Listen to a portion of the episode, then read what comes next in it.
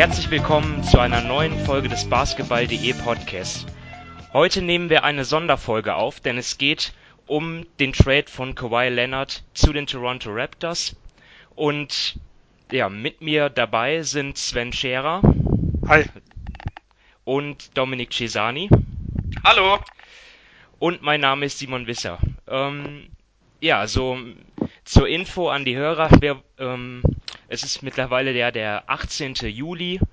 Die ähm, Free Agency ist schon ja, weit vorangeschritten. In den letzten Tagen hat es nur noch ein paar kleinere Deals gegeben und da haben wir gedacht, ja, wir nehmen, das ist eigentlich ein guter Zeitpunkt, die Gewinner und Verlierer der Free Agency zu küren und natürlich kam dann heute die Mega-Meldung über den Trade, auf den ja viele gewartet haben, nämlich den der von von Kawhi Leonard von den San Antonio Spurs zu den Toronto Raptors. Ähm, ja, um nochmal zusammenzufassen. Also Kawhi Leonard geht also nach Toronto gemeinsam mit Danny Green und im Gegenzug ähm, erhalten die Spurs DeMar DeRozan, Jakob Pörtl und einen Erstrundenpick im Jahr 2019 von den Raptors, der geschützt ist von Position 1 bis 20. Das heißt, der Pick geht nur nach, äh, nach San Antonio, wenn Toronto einen der ersten 20 Plätze äh, belegt bei der Draft, beziehungsweise ähm, in, sich dort einrangiert. Ansonsten ähm, ja, werden daraus zwei Zweitrunden-Picks. Habe ich das so richtig zusammengefasst? Also er geht nur nach San Antonio, wenn es zwischen 21 und 30 ist. Genau, ja. Also ähm, zwischen den besten zehn Teams. Ja. Und ja, genau diesen Trade wollen wir jetzt also besprechen. Und ja, bevor wir jetzt einfach mal äh, um uns um das Sportliche kümmern, ja, gab es auch ähm, ein paar andere Faktoren, die rausgekommen sind, die sicherlich auch bedeutsam sind, um das, um diesen Trade einzuschätzen. Zum einen die Seite von San Antonio, wo man, ja, wir kennen Kawhi Leonard, er selber redet nicht so viel, ähm, auch und allen voran nicht in der Öffentlichkeit, aber sein Lager hat halt mitgeteilt, dass er nicht so ein großes Interesse hat, in Toronto zu spielen. Auf der anderen Seite ähm, hat es angeblich ähm, ein Versprechen gegeben an DeMar DeRozan, dass er nicht getradet wird.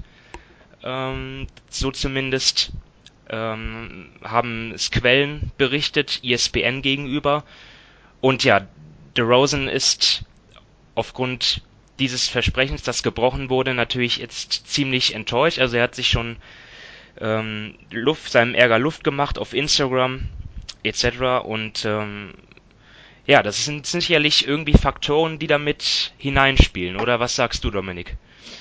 Ja, also definitiv die ganzen Nebengeräusche jetzt zu dem Trade sind wirklich ja nicht so einfach in Worte zu fassen, denn ähm, DeRozan war ja quasi der Star in Toronto. Er ist von der Franchise gedraftet worden. Er hat vor zwei Jahren eigentlich auch gar kein anderes Team ähm, zu Free Agency Meetings eingeladen, sondern hat sofort bei ähm, den Raptors verlängert und er war wirklich quasi der Held dort und wie du schon gesagt hast, ihm wurde zugesichert von Uiri, dass er ähm, nicht getradet wird in Las Vegas vor ein paar Tagen und jetzt ja, dann wurde er heute doch getradet. Da muss man schon auch hinterfragen, ähm, wie die ganze Konstellation ist, denn ähm, den Spielern wird immer ähm, vorgeworfen oder halt, sie werden immer schlecht gemacht, wenn sie im Sommer als Free Agents die Teams wechseln, da werden sie als Schlangen bezeichnet, als Verräter und so weiter. Aber ähm, dass Teams sowas durchziehen, das ist schon auch ja harter Tobak und das sollte man nicht immer, immer mit zweierlei Maß messen. Ja, ähm, DeRozan hat ja auch geschrieben, ähm, there's no loyalty in this game. Ähm, ja, Sven, hast du trotzdem Verständnis dafür? Mussten die Raptors trotzdem diese Chance nutzen, die sich dort ergeben hat? Oder findest du es ja moralisch einfach nur ähm, inakzeptabel? Ja, also ich habe da jetzt grundsätzlich kein Problem mit. Warum? Äh, das ist ein Profibusiness. Es gibt keinen Spieler, der äh, nicht tradebar ist und der sicher ist. Das ist einfach, wenn das richtige Angebot kommt, passiert das immer. Auf der anderen Seite frage ich mal, wenn, wenn ich jetzt einen General Manager frage, ähm, werde ich getradet und der sagt mir, äh, wir denken drüber nach, wir verhandeln. Ja, das ist ja auch eine blöde Situation. Dann haben wir womöglich äh, irgendwie Dinge, das die wollen mich nicht mehr. Äh, ich glaube, egal wie, ob man den Spieler äh, anlügt, äh, ob man dem offen oder ehrlich sagt, es gibt immer eine negative Seite in der Hinsicht. Und äh, ich habe kein Problem mit, wenn ein Spieler in der Free Agency sagt, so, jetzt bin ich vertragsfrei, jetzt gehe ich dorthin, wo es mir passt, auch wenn die Fans da vielleicht traurig sind, aber genauso muss ein Team auch entscheiden können. Ja, also ich bin, ich war ein bisschen verwundert, als ich das gelesen habe. Also ich, natürlich waren wir alle nicht bei den Gesprächen dabei, ich auch nicht. Und da habe ich mich trotzdem gefragt, irgendwie, ja, warum machen die Rap das überhaupt ähm, ein Versprechen an, an Rosen, dass er nicht getradet wird? Warum sagen sie ihm das überhaupt? Ähm, wie kam es dazu? Weiß man natürlich nicht. Ähm, jetzt, wenn sowas rauskommt, ist das natürlich vielleicht nicht so toll. Ähm, ich denke mal, auch andere Berater oder Spieler werden das verfolgen und ja, ich will jetzt nicht äh, ja das ähm, überdramatisieren, aber vielleicht kann das schon die die ähm, das Vertrauen anderer Spieler und Berater in die Raptors schwächen und ja, die Franchise dort schlecht dastehen, auch wenn es dann darum geht, irgendwie vielleicht in Zukunft mal einen Spieler zu verpflichten. Sehe ich das, übertreibe ich dort oder? Ja, also meiner Meinung nach ja. Also ich nehme jetzt mal Beispiel Boston. Äh, jeder weiß, Danny Ainge guckt sich immer um. Jeder weiß, dass eigentlich jeder von heute auf morgen getradet werden kann. Und trotzdem ist zum Beispiel die Kultur in Boston hervorragend. Da kann, also natürlich gibt's, äh, war Isaiah Thomas ein bisschen sauer, äh, nachdem er die Playoffs gespielt hat und dann getradet wurde. Äh, trotzdem im Team, da passt alles. Und jeder weiß aber, was Danny Ainge für ein Typ ist. Und Masai Ujiri, das weiß auch jeder, und zwar vorher schon, wer er ist. Ich nehme jetzt mal Nene, den haben sie, oh, ich weiß nicht mehr wann, 2012, 2013, haben sie ihm eine neue Vertragsverlängerung gegeben und quasi bei der erstbesten Möglichkeit zur Trade Deadline haben sie ihn dann damals gegen McGee verschifft. So, das war halt einfach, ein Ujiri ist jemand, der hält seine Leute, wenn er denkt, die haben einen Wert, äh, selbst wenn sie vielleicht nicht, nicht genau passen und schaut dann, wie er aus dem Spieler einen besseren machen kann. Äh, und das ist schon seit Jahren so und das weiß eigentlich jeder. Ja, da stimme ich dir zu, Sven. Ähm, ich sehe das jetzt auch aus Geschäftsperspektive, ist das absolut legitim, was Toronto gemacht hat. Mir geht es wirklich nur darum, dass man aufhören muss, eben mit zweierlei Macht zu messen, nämlich die Spieler immer zu verteufeln, wenn sie ihr Team wechseln, wenn sie Free Agents sind und bei den, bei den Teams, wenn sie einen Spieler wie jetzt der Rosen oder wie Thomas letztes Jahr immer nur sagen, ja, das ist ein Geschäft, das ist einfach so. Da, das ist das Einzige, was mich einfach stört, dass man da nicht sagen kann, ja, wenn die Teams sowas machen, dann sollte es den Spielern auch gestattet sein, zu tun, was sie wollen, ohne dass sie nachher verflucht werden. Ja, da bin ich vollkommen bei dir. Also jeder Free Agent, auch wenn es vielleicht, wenn man selber Fan von einem Team ist, wenn es irgendwo wehtut, äh, hat ist vertragsfrei, hat die Möglichkeit hinzugehen, wo er will. Ich glaube, diese Verteufelung ist einfach, äh, es gibt mehr Fans von Teams wie Fans von Spielern. Definitiv. Und, des, ja. und deswegen sind halt äh, viele Fans halt auf Seite der Teams und nicht andersherum. Während, wenn's, wenn wir einfach eine, eine Landschaft hätten, wo 90 Prozent der Fans sagen, oh, ich bin ein Riesenfan von LeBron James oder von Kevin Durant, mir ist egal, zu welchem Team die gehen, ich halte es mit dem Spieler, dann hätten wir da kein Problem, dann hätten wir es andersrum. Alles klar, dann hätten wir das ja geklärt und gehen dann weiter zu dem sportlichen Aspekt, wobei ich da euch jetzt noch nicht ähm, zu befragen will, ja, wie, ähm, ob sich die Teams jetzt verbessert haben, verschlechtert, sondern wenn wir uns einfach mal den Trade an sich ansehen. Seid ihr überrascht, dass ähm, San Antonio jetzt nur so wenig in Anführungsstrichen ähm, bekommen hat? Wer, es gab ja Gerüchte mit den Lakers, ja, ähm, ja, da wollen, also die, da wollten die Spurs von den Lakers ja, ähm, Brandon Ingram sollte dabei sein, Kyle Kuzma, ähm, dann noch mehrere Erstrunden-Picks und jetzt ist es ja deutlich weniger geworden. Nicht mal der Pick äh, ist ja wirklich sicher, dass es ein Erstrunden-Pick ähm, wird, den die, den die äh, Spurs dort bekommen. Ähm, ja, seid ihr überrascht, dass es dort anscheinend kein besseres Angebot gegeben hat? Vielleicht Dominik zunächst mal. Hm, überrascht würde ich nicht wirklich sagen, denn ähm, eben wenn man zu den Medienberichten Glauben schenken darf, dann haben die Lakers weder Ball noch Kuzma noch Ingram in ein Trade-Angebot involviert. Bei Philadelphia waren es auch ähm, kein Embiid, kein Fultz, kein Simmons.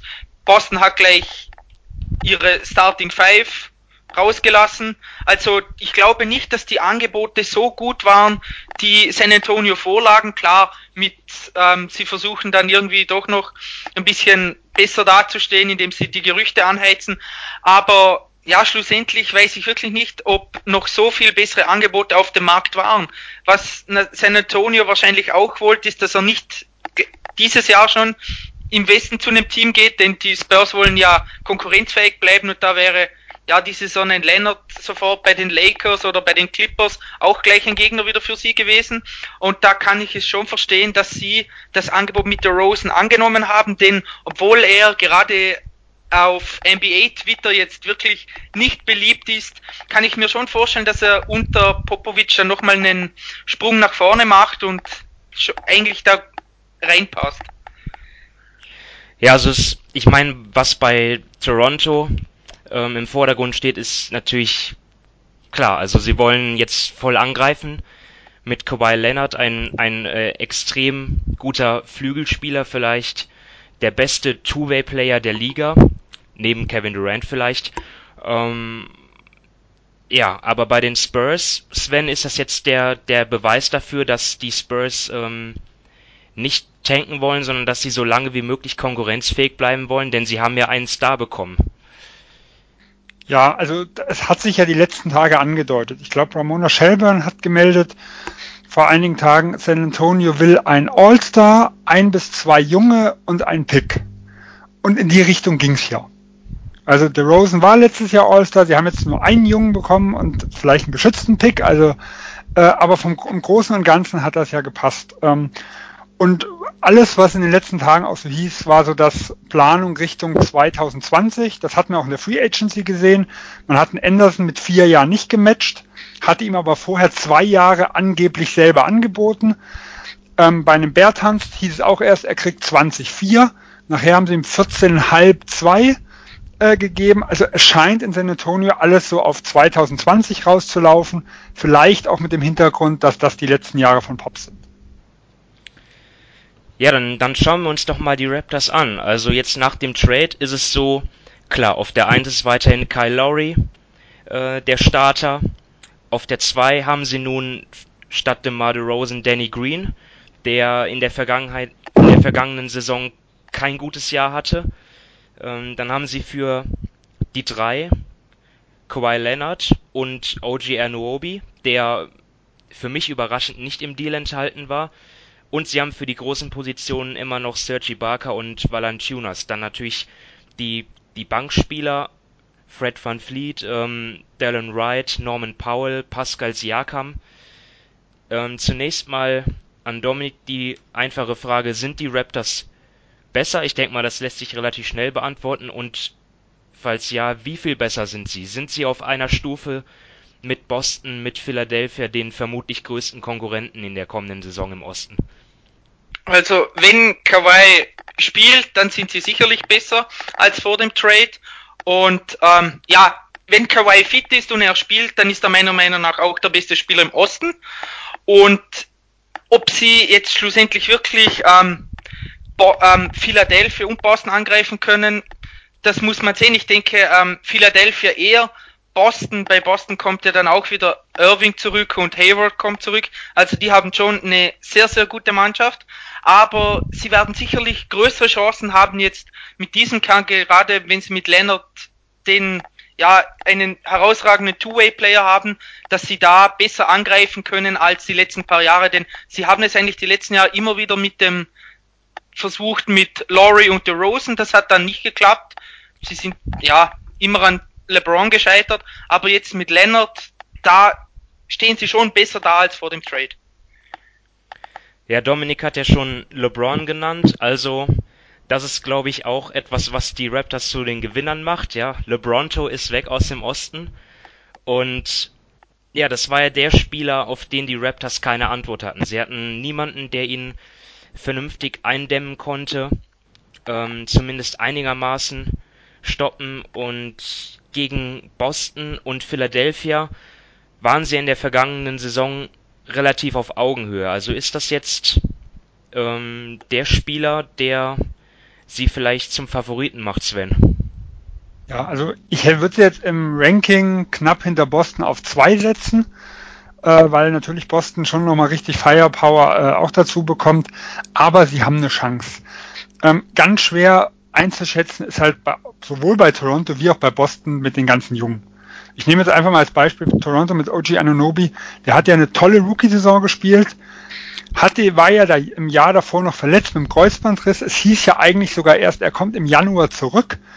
Ähm, jetzt ist die Frage, ist er schon so fit gewesen oder haben wir noch gar nicht den richtig fitten OG Aninobi gesehen? Äh, und dasselbe kann man über Siakam irgendwo sagen. Der hat einen Riesenschritt vom vorletzten zum letzten Jahr gemacht. Ein Wright war deutlich besser. Äh, und Boston haben wir ja auch die ganzen Jungen. Deshalb, da denke ich, ist schwer vorherzusehen, wo genau die stehen. Aber Toronto hat sicher auf dem Papier mit einem fitten Leonard die beste Chance, in die Finals zu kommen, äh, in der gesamten 24-jährigen Historie, die es dann ab dem nächsten Jahr sein wird. Und wenn man vielleicht mal jetzt in die Zukunft schaut, also klar in der kommenden Saison Toronto mit oben dabei im Osten, keine Frage. Aber glaubt einer von euch beiden, dass Kawhi darüber hinaus auch bei den Raptors bleibt? Und ähm, falls ja, ist das dann der K.O. für die Raptors? Und wie sind sie dann aufgestellt, wenn, wenn, wenn, wenn Kawhi geht, Dominik? Ähm, ja, heute hat man auch schon wieder gehört von einigen ESPN-Reportern, dass Kawhi auf keinen Fall bei ähm, Toronto verlängern wird, dass er eventuell auch wieder zu Beginn streikt. Also da, ja, da ist auch wieder alles zu hören. Derzeit würde ich nicht davon ausgehen, dass er verlängert, aber das sagte man auch letzte, letzten Sommer bei Paul George, wobei die Situationen dann doch wieder ein bisschen unterschiedlich sind. Und ja, selbst wenn er geht, ist die Situation in Toronto gar nicht so schlecht, denn sie sind den Vertrag von der Rosen los. Da haben sie dann für die nächsten Jahre doch schon einen bisschen größeren Spielraum und mehr Flexibilität und das wird ja Masai sicherlich nicht ähm, schaden, wenn er eben da ein bisschen mehr Handlungsspielraum hat. Ja, so wenn Kawhi geht, sind ja glaube ich nur noch zwei äh, oder drei Spieler längerfristig unter Vertrag. Das sind Kyle Lowry, ähm, Norman Powell und Sergi Barker, ist das richtig? Ähm, also, also, insgesamt die, die, Timeline lag ja eigentlich eh auf 2020. Genau. Weil ähm, 2020 sind ausgelaufen Ibaka Lowry, Valenciunas, wenn er seine Spieleroption 2019 zieht, wovon ich einfach mal Stand heute ausgehen würde, ja, weil ich nicht glaube, machen. dass er nochmal ja. 13 kriegt. Und ich glaube, in Miles läuft auch 2020 aus, wenn er auch 2019 seine Spieleroption zieht. Dazu hätten The Rosen 2020 die Spieleroption gehabt. Bei ihm war es der einzige, wo man vielleicht denken könnte, er steigt vielleicht aus. Im Endeffekt hat sich die Timeline jetzt verschoben von 2020 auf schlimmstenfalls 2019. Also ich nehme lieber ein Jahr mit sehr guten Chancen, wie zwei Jahre mit so äh, dritte, vierte Option in den Playoffs, weil vorher waren sie, also meiner Meinung nach, hinter Boston klar zurück und auch hinter Philadelphia zurück. Und wie gesagt, äh, ob er geht oder nicht, also da kann ich nur, so wie der Dominik sagen, ich würde tendenziell sagen momentan ja, aber äh, ein Jahr vorher das vorherzusehen, das halte ich grundsätzlich eigentlich für Quatsch.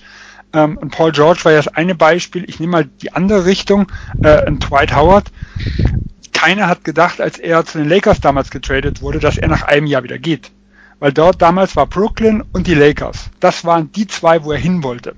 Es hat nicht funktioniert, also sieht man das andere Extrem, nach einem Jahr war er wieder weg. Also ich glaube, wenn Leonard sich in Toronto wohlfühlt, ähm, Toronto ist ja als Kanada auch ein Riesenmarkt irgendwo, wenn er vielleicht dort einen riesen Schuhdeal bekommt, was ja in San Antonio hieß, die haben ihm ja äh, nur einen Kleckerbetrag gegeben und sie eventuell sogar die Finals erreichen, äh, dann ist es auch schwer für einen Spieler zu sagen, ich gehe jetzt. deswegen äh, tendenziell fühl, sage ich, die Chancen sind nicht so toll, äh, aber ich glaube, das kann sich alles auch ändern. Also letztendlich kann man zusammenfassen nochmal die kommende Saison ein letzter großer Anlauf und dann möglicherweise ähm, ein schleichender Rebuilding-Prozess. Und ja, aber vielleicht, vielleicht ändert sich ja auch alles. Vielleicht sagt sich Kawhi dann ähm, irgendwann, hey, also Winter bei minus 15 Grad, das ist genau mein Ding, hätte ich ja gar nicht gedacht. Ähm, werden wir sehen. Gut, widmen wir uns den, den Spurs, denn die sind natürlich ja auch von Relevanz und zwar seit langer Zeit. Ähm, wenn man sich mal vor Augen hält, seit 1998, also letztendlich seit der Draft von Tim Duncan ununterbrochen in den Playoffs, nur einmal seit 1990 überhaupt die Postseason verpasst. Und ja, jetzt, also man hatte zwischenzeitlich die Hoffnung, dass ähm, Kawhi Leonard diese Ära ähm, fortsetzt von Tim Duncan, Tony Parker, Manu Ginobili und jetzt ist Kawhi weg, jetzt ist Tony Parker weg, bei Ginobili weiß man es noch nicht. Ähm, ist das der schleichende Absturz der Spurs, Dominik? Hm, Ob es der Absturz jetzt ist, weiß ich nicht, aber der, ja, der schleichende Niedergang wahrscheinlich schon, denn eben Pop wird nicht mehr sieben, acht Jahre coachen, davon gehe ich wirklich aus, dass das er ist das Wort, ja, weil ich gesucht habe, denn ein Absturz ist selten schleichend, aber... Ja. Aber ja, wie Sven eigentlich vorher schon gesagt hat, sie sind für 2020 jetzt nicht so schlecht aufgestellt. Sie haben mit Paddy Mills und Aldridge nur zwei fixe Verträge drin. Eben der Rosen hat seine Spieleroption in dem Jahr und ähm, DeJounte Murray, ähm, der wird, ähm, der ist dort Restricted Free Agent. Und also von dem her sind sie für 2020 nicht so schlecht aufgestellt. Und ich kann es schon verstehen, ähm, ihr Gedankengang mit dem Trade jetzt mit der Rosen, denn ähm, will man wirklich mit einem der besten Coaches aller Zeiten in seinen letzten Jahren noch einen Rebuild starten? Hm, da wäre ich jetzt auch, da hätte ich jetzt auch eher gesagt, eher nicht, weil ja, ich meine, werden sie mit dem Team die Meisterschaft gewinnen? Nein. Also da müsste wirklich ein großes Wunder passieren. Aber es gibt ja doch noch ein Zwischending zwischen Tanking und Meisterschaft. Und ich finde, wenn die Spurs jetzt die nächsten zwei Jahre wirklich immer in den Playoffs sind und guten Basketball spielen, dann ist das schon viel wert, eben wenn nachher Pop aufhört, dass man den ab dort quasi einen Neuanfang startet und ja, dann alles einreißt und dann sieht, wie es weitergeht. Jetzt ist der die Western Conference in diesem Sommer ja nicht wirklich schwächer geworden. Also wenn man sich anschaut, die Teams, die letzte Saison die Playoffs erreicht haben, plus die Denver Nuggets, da ist eigentlich kaum ein Team wirklich schwächer geworden. Dazu kommen möglicherweise noch die Memphis Grizzlies dazu, wo Mike Conley und Mark Gasol nach langer Verletzung zurückkehren. Sie haben ein, ein, ähm, ein, ein hoffnungsvolles Talent geholt mit Jaron Jackson Jr. Ja, und natürlich die Lakers. Ähm, mit der Ankunft von LeBron. Wie schätzt du die, ähm, ja, die, die, die San Antonio Spurs ein im Westen, Sven? Sportlich gesehen. Auf welchen Positionen siehst du das ja? Ja, also ich denke, sie haben eine gute Chance, die Playoffs zu kommen. Ich sehe sie aber eher im hinteren Bereich. Man muss ja auch sehen, sie haben ja letztes Jahr nahezu ohne Lennart gespielt. Also er hat neun Spiele gemacht, war dann nicht hundertprozentig fit. Das heißt, Sie haben jetzt mit einem, äh, Green war ja auch nicht fit, hat es ja vorher auch schon gesagt, sie haben jetzt zwei Spieler verloren, die keinen riesen Impact im letzten Jahr hatten und haben natürlich mit DeRozan auf dem Papier den stärksten hinzubekommen. Man muss natürlich gucken, wie das alles passt. Also DeRozan war letztes Jahr äh, in Toronto relativ stark, weil er sein Ballhandling verbessert hat, ein besserer Passspieler war, weil man ihm mehr den Ball geben konnte und den Laurie mehr abseits des Balls spielen lassen konnte. Und dadurch war halt sein wackeliger Schuss nicht so ein Problem. Jetzt hat natürlich in The Rosen äh, ein Murray neben sich, den man, der eigentlich nicht so gut auf Ball spielen kann, höchstens äh, als Cutter, aber jetzt noch nicht als Schütze, wenn er sich nicht extrem weiterentwickelt. Ein Aldridge, der sehr, sehr balldominant ist. Äh, Rudy Gay, das ging, war damals in Toronto eine Katastrophe, aber der ist auch ein bisschen anderer Typ. Also man muss natürlich erstmal schauen, wie das Ganze funktioniert. Aber ich traue das äh, einem Popovic zu, schon zu, dass er, sag ich mal, so sechs, sieben so in der Region wie letztes Jahr, könnte ich mir gut vorstellen. Aber es ist nicht sicher. Also größere Verletzungen, ein größerer Einbruch und selbst San Antonio kann aus den Playoffs sein. Ja, so der Kader liest sich eigentlich ganz solide. Ne? Sie haben als Point Guards immer noch der John T. Murray und Paddy Mills. Dann als Shooting Guards beziehungsweise Flügelspieler. Man weiß ja nicht, ähm, vielleicht spielen DeMar DeRozan und Marco Bellinelli ja sogar gemeinsam, denn auf dem Flügel ist es im Moment relativ dünn nach den Abgängen von Kyle Anderson. Ähm, aber auf Power Forward haben sie immer noch LeMarcus Aldridge und Rudy Gay, Davis Bertons und als Center Paul Gasol und Jakob Pöltl, der junge Österreicher, sicherlich keine schlechte Situation für ihn, oder Dominik? Nein, also ich denke schon, dass es ihm da helfen wird, denn ähm, er ist jetzt defensiv, war letzte Saison eigentlich recht gut und da hat er mit Popovic jetzt doch noch wieder einen Trainer, der eigentlich aus jedem schlechten Verteidiger einen mittelmäßigen Verteidiger macht oder zumindest im Teamverbund wird er dann wird dann gut verteidigt. Da denke ich, gerade wird Pöltl nochmal einen Schritt vorwärts machen.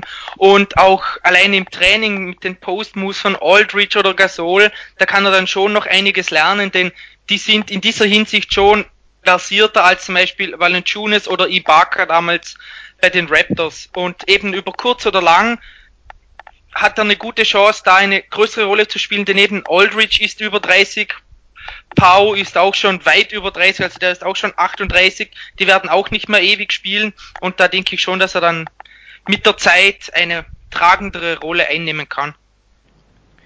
Ja, also die Spurs, so sehe ich das eigentlich auch, werden auf jeden Fall weiterhin um die Playoffs mitspielen. Ist halt schade, dass diese Ära jetzt auf so unschöne Art und Weise, kann man ja sagen, endet.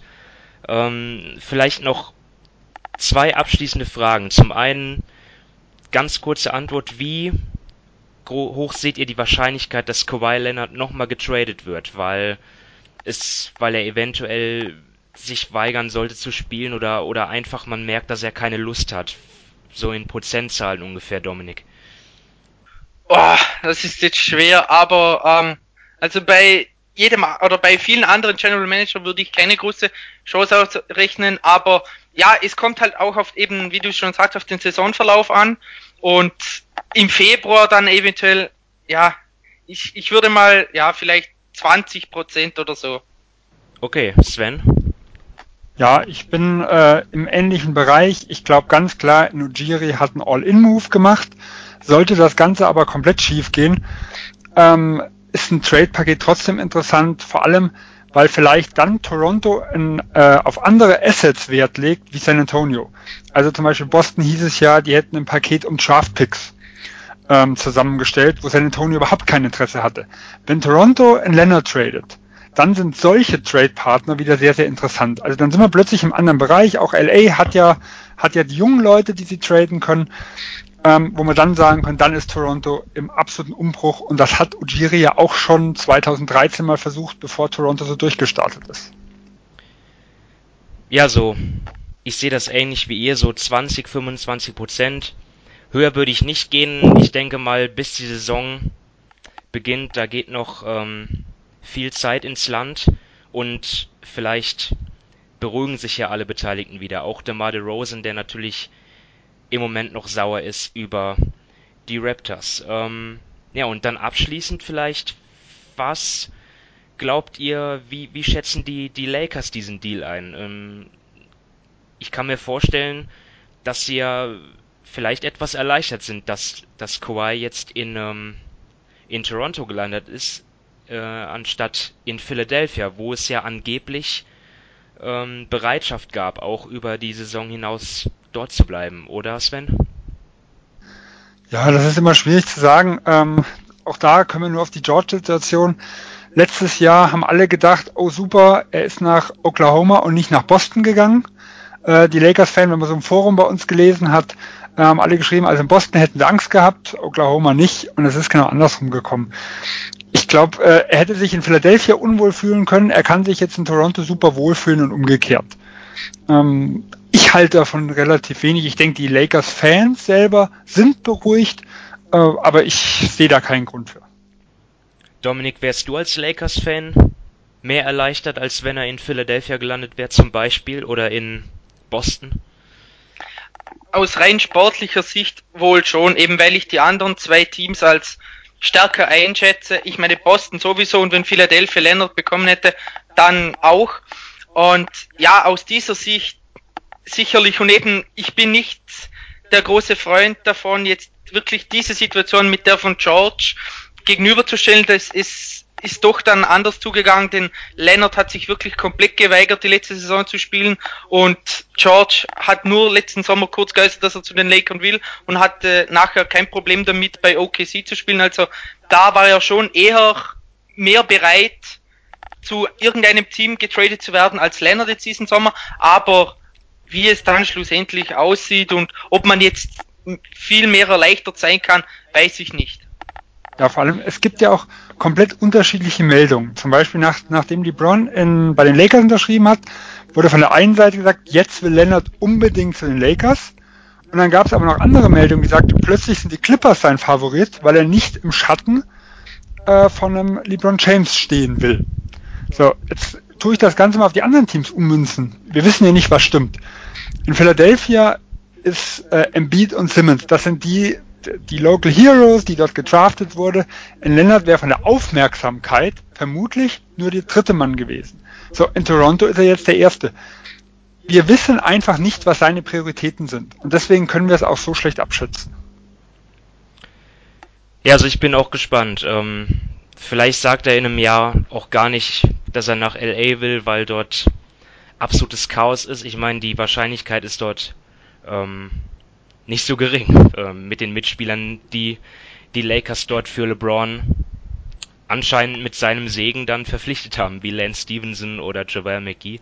Aber ich denke mal, das ist Thema für einen anderen Podcast, da will ich jetzt gar nicht vorgreifen, denn wir werden uns um die Gewinner und Verlierer der Free Agency kümmern. In den kommenden Tagen auch dann zu hören auf basketball.de. Und fürs Erste bedanke ich mich mal bei meinen Kollegen Sven und Dominik. Und auf Wiedersehen an die Zuhörer. Macht's Ciao. gut. Ciao. Tschüss. Tschüss.